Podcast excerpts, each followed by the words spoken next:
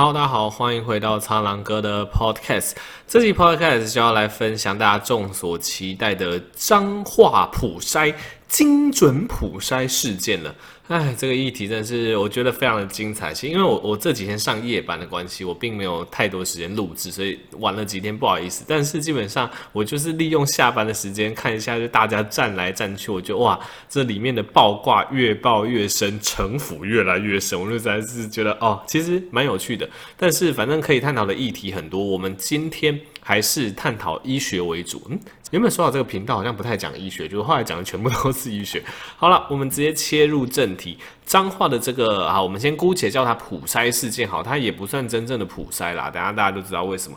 那总之这个事件的缘由就是啊，反正彰化们在八月中的时候，他们就是针对一个无症状的男生，我记得是十十来岁吧，针对一个无症状的男生，他在居家检疫，他从国外回来要接受居家检疫，居家检疫要十四天嘛，他在第十天的时候。他就把这个男生问他说：“你要不要做裁剪？”对，然后那个男生就说：“好啊，免费。”对，重点是免费的哦。那他第十天的时候就被叫出去做裁剪了，结果一裁不得了，哇，阳性。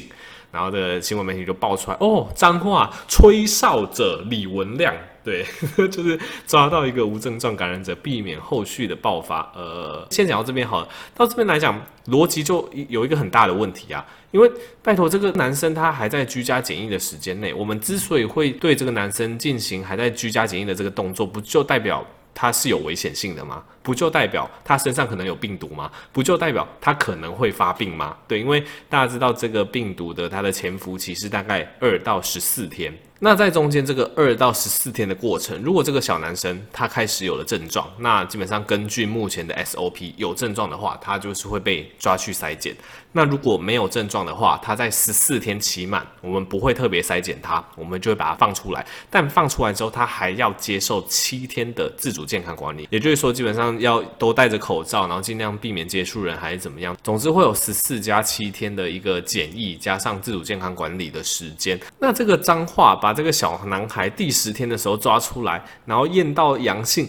老实说，这这能代表什么吗？基基本上大家可能会不太同意我这样子的讲法，大家会觉得说，嗯，第十天你还是抓到一个无症状感染者。好，那么我们应该要来分析说，如果。今天彰化政府他不做这件事情，对，我们去假设嘛，今天他做了，我们验到第十天无症状阳性，虽然说他现在又好像说他有点咳嗽，没关系，我们先当做他是真的无症状。今天我们今天做了第十天验到阳性，但是如果我们今天不做，会发生什么事情？那不做，第一个有可能的状况就是他在第十天到第十四天的时候产生症状了，诶，这是有可能嘛？因为大家记得就是潜伏期是。二到十四天，所以这个小男孩他的确有可能在第十天到第十四天的时候产生症状。那产生症状会发会发生什么事情？诶，依照现行 SOP，我们会把他抓出来，然后验，这时候会验到阳性吗？当然会嘛，对，因为他身上有病毒。所以彰化在第十天的时候就去采，然后就说验到一个无症状患者。诶，你你你你怎么不不再多等几天？我一直觉得最奇怪一点就是他们其实多等几天到第十四天隔离期满再验，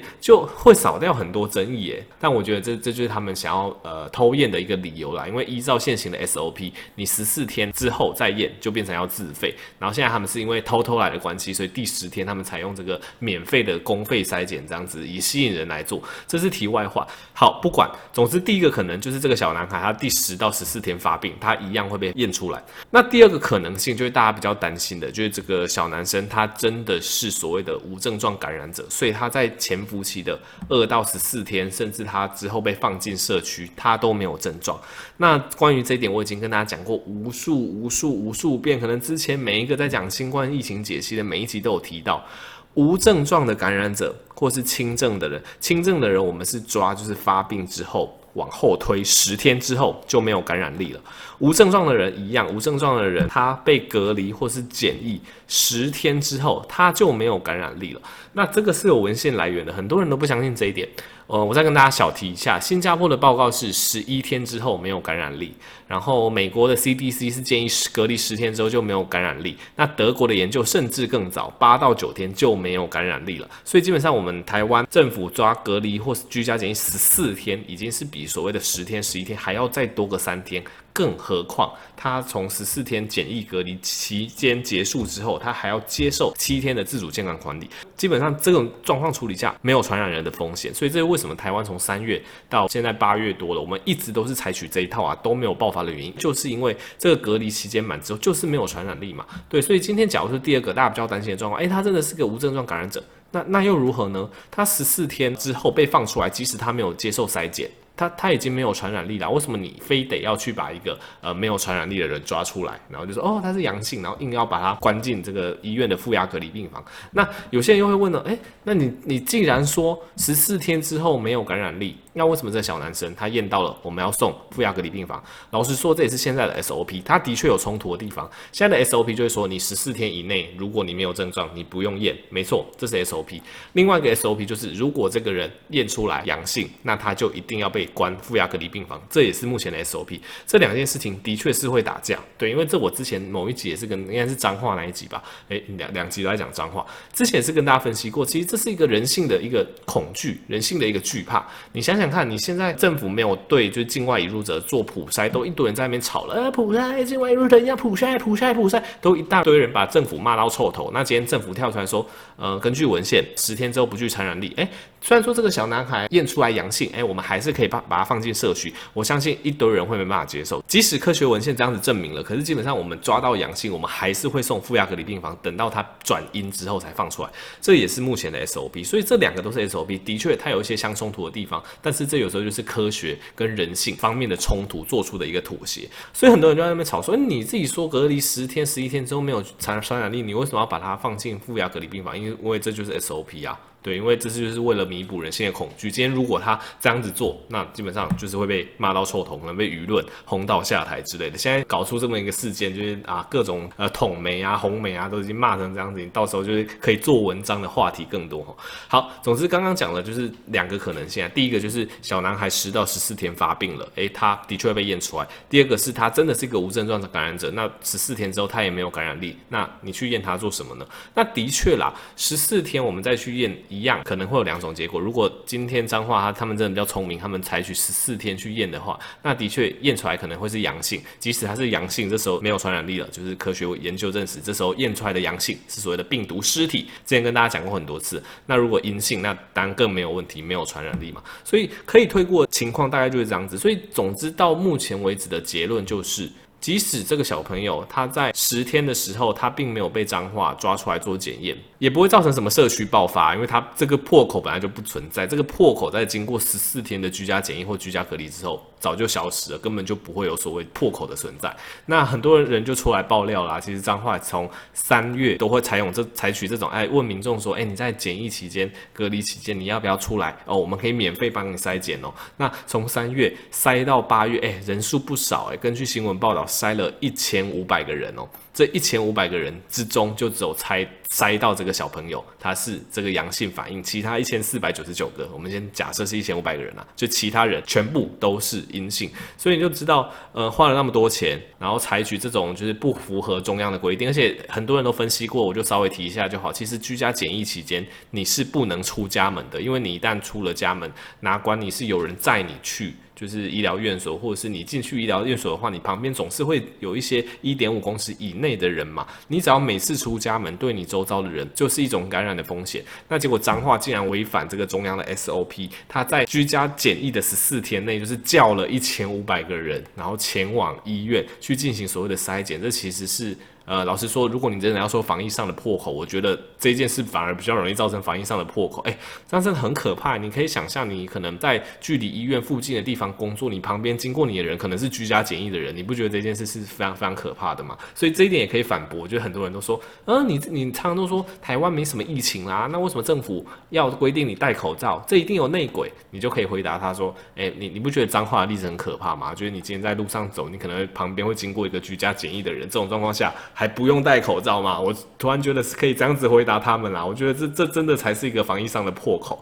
好，而且这个他们从三月验到八月也很也很有趣。一开始是第三天验，然后第三天验发现，哎，怎么都抓不到人，都是阴性的。然后改成第五天验啊，怎么也都抓不到人，怎么都是阴性的。然后又改成哦，第十天验哦，今天终于抓到一个，就是即使我刚刚解释有抓到这个，根本就不影响后续的这个检疫十四天，也不会造成什么防疫上的破口。哎，抓了这个就沾沾自喜，就爆出后面这一大串一连串的新闻这样子。那顺便再跟大家提一下，很多人都会问说，哎，那这个经费到底哪里来的？不是规定说这个检疫期间有症状的人才可以筛检吗？那脏话到底是用什么名义？这个其实呃，陈世忠部长也自己出来跟大家说明了哈。其实啊，呃，我们一般是说十四天内如果没有症状，那就不能公费裁剪，这点是没有错的。但是有一个例外。就是如果你经医护人员评估之后觉得需要，那你仍然可以公费裁检。对，这是一这个这个规则上的一个例外。但彰化今天这个最大的争议就是，其实这一千五百个人他完全没有经过医疗人员的评估哦，这完全就是彰化的政府就完全是问民众说，哎，你要不要筛检？我们这边有一笔好便宜的试剂，就是可以公费帮你筛。然后只要民众说好，他要筛检，那个彰化政府就会指示那个民众前往医疗院所，就直接接受筛检，完。全没有经过任何医疗人员的评估，所以有也有人在问说，哎，什么医疗人员会不会被定罪？没有，医疗人员就完全是被蒙在鼓里。医疗人员就只是接到政府的讯息说，呃，就是有检疫者，他们需要接受裁剪，就帮他裁。这其中完全没有经过医疗人员的评估。不过我自己也是蛮好奇的，因为彰化的医疗人员应该也是蛮多的，为什么都没有人发现这个漏洞而去反映？可能大家都觉得就是政府的政策吧，就是因为医疗人员工作也很忙啊，可能也没有特别注意到这个破口的存在。好，那最后就是。几点结论教给大家。第一个就是这个小男孩，不管他有没有在第第十天的时候被验出来，基本上都不会造成所谓的防疫的破口，因为跟大家分析过，第一个可能性他在十到十四天发病了，自然会被检验出来。第二个，他的确是无症状感染者，可是经过十四天之后，他早就没有传染力了。那第二点，医护人员筛这一千五百个人，完全是被蒙在鼓里。这一千五百个无症状的人，完全没有经过医护人员的评估，医护人员完全就是接收到那个彰化政府的指示，说你就是给我筛。然后他们就筛了，结果后来爆出这个事件，才发现哦，原来他们筛的都是无症状患者，都是不符合 SOP 的这些人哦。第三点还是建议大家在路上的口罩还是尽量戴着，因为你不知道你旁边会不会有居家检疫或居家隔离的人被政府叫出来那边走来走去，所以建议大家防疫新生活运动，口罩戴好啊，勤洗手这些就不不不多提了哈。那最后也讲一下，其实刚刚有讲到，如果真的要做，就是十四天解隔离之后再筛嘛。那对于十四天解隔离之后再筛，其实我前面的集数有跟大家分析过，其实我觉得这点是可以考虑的。那的确。十四天之后，如果他没有症状，我们筛筛出阳性，诶，他的确没有传染力了。但我觉得这其实可以做一个小小的研究，因为大家现在都看到什么新加坡、德国、美国的研究，都说没有传染力。那我自己想说，反正很多民众对这个东西不服嘛。如果我们真的是检疫或隔离十四天之后，我们再去筛，那筛出来真的是阳性，诶，其实我们一现在 SOP，它还是要进到负压隔离病房。那这时候我们其实是可以去做个病毒的培养，对，去看一下，诶，这十四天之后，虽然说患者的口咽、喉咽咽到是阳性反应，可以我们这时候去培养病毒。如果真的培养不出病毒，我们就可以更加确认，我们这样子十四天。即使是阳性去验，诶，这个病毒都是死的，它没有传染力。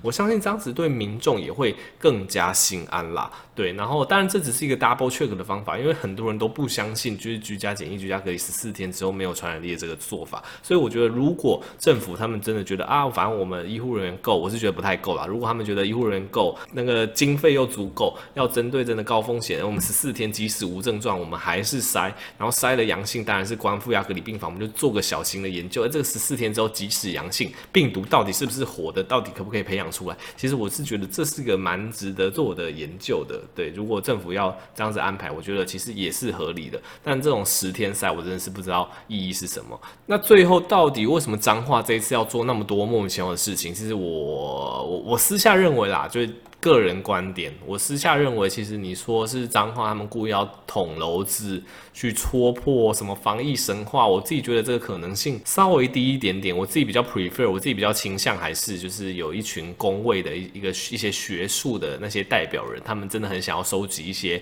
本土的数据，所以他们就是私下跟这些脏话的，反正大家都发现是为什么事情都在脏话。对，这我我自己觉得这是有原因的啦，就是我自己是觉得有一群公卫学者，他真的很想要数据。可以发 paper，可以发台湾本土案例研究的论文，所以就是在那边乱塞，什么三天塞不行，没有塞到五天塞，没有塞到十天塞，他们就是一定要塞到，就是有要有数据才有 paper 嘛。我我自己是这么觉得啦，我倒是没有那么觉得那么邪恶的思想，说他们就是要造成什么防疫上的破口，让居家检疫的人出来趴趴走。我是觉得没有没有那么危险，但我自己的想法是这样子，就是仅是个人观点，好不好？好的，那如果你对更多医学知识有兴趣，可以购买九十八有关性别医学常识，没有人教这边我出了畅销书，那也可以订阅方格子的苍蓝鸽小儿加医医学大补帖，有非常丰富的医学知识。我们就下期再见喽，拜拜。